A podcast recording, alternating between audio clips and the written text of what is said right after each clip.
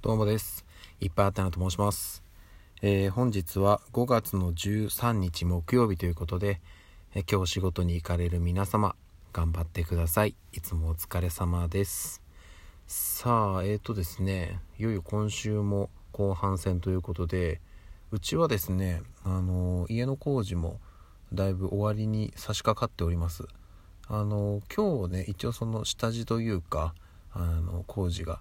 最終日でして明日からいよいよフローリング敷いたりクロスですね壁紙を貼ったりっていう最終工程に入っていきますと。これが明日と週明けかな。で一応一旦終わってそこからまああのチェックですね。あの問題ないかどうかの確認作業をして問題なければそのまま引き渡していうことになりますけども。いやーねだいぶ楽しみな感じになってきましたね。うん。ただねなんかね昨日ちらっと見たらなんかね部屋の真ん中によくわかんないなんか木の柱が1本立ってて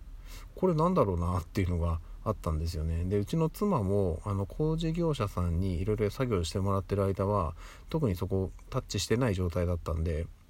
あの夜開けて見てみたらあれなんかあるなみたいな感じで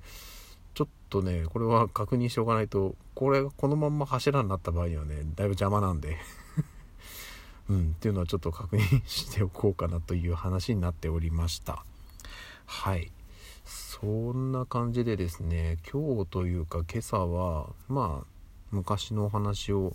一個させていただこうかなと思うんですけどもあの皆さんってえっ、と雷ってどうですかね？まああの雷大好きって人はあんまりいないと思うんですけどそれでもね私ねそんな苦手じゃなくてむしろなんか家の中で外がこうビカッて光ったりとかゴロゴロ言ってるのとかってなんかちょっとねワクワクして見ちゃったりしてるんですよ窓から。でうちのね子供たちはねそんなに得意な感じがしないんですけどだからまあ家族で私だけですね。なんかちょっとね部屋を若干暗くしてね外がビカッて光るのをねおおってなりながら見てるのがね好きだったりします。なんですけどまあねあの、まあ、怖いは怖いですよね。危ないんで。で小学校の時にあのこれ本当にあった話なんですけど雷がねあのうちの小学校のすぐ横にちょっと大きい森があるんですよ。でまあそこでね学校帰りに遊んだりとかしてたんですけどあの雷がどうもその森の中の一本の木に落ちたらしくてで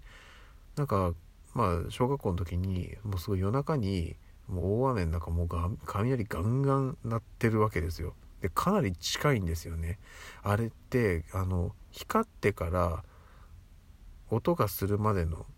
感覚が近ければ近いほど、まあ、距離も近いとすぐ近くで鳴ってるんだよっていうものらしいんですけどまあそれはそうですよね。光と音で差があるんだったら遠いっていうのはなんとなくわかるんですけど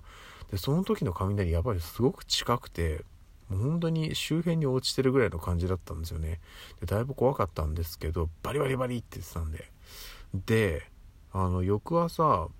まあもうすっかりいい天気なわけですよ。で学校向かって歩いていたらちょっとこうざわざわしてるのを見てなんだろうなと思って行ったらその学校の門の前から横に曲がってちょっと入ったところにその森があるんですけどちょっとね人が何人かいるんですよ。何かなと思って行ってみたら森の入り口入ってすぐのとこぐらいにある木が縦に真っ二つに割れててでちょっと焦げてるんですよ。ここに雷落ちたんだってなってちょっとね騒ぎになりました。で未だにねあの時の木の感じはねよく覚えてます。本当に真ん中から真っ二つに割れて裂けて半分倒れてる木があったんですよ。いやこれすごいなと思って。いやこれがねそれこそねなんかニュースとかでも聞くじゃないですか。人に雷が落ちたとかっていうの聞くと思うんですけどいやこれは怖いなって思いましたね。なんでまあねそれこそね雷があった時とかにあのこういうとこに行っちゃいけないよとかっていうのいろいろあったりすると思うんですけどなるべく本当にねまあうんあの安全に、えーやり過ごす必要が あるかなっていうふうに思いましたね。いやあれはすごかったな。未だに鮮明ですもん。あの絵は。うん。そんな感じですかね。はい。ちょっと今日は短いですけどというのもねちょっと今日この後あの子供たち登園させてからわたわたと仕事に行かないといけないのではいちょっとこの辺で終わりたいと思います、えー、それではまた夜にお会いしましょう。ではでは。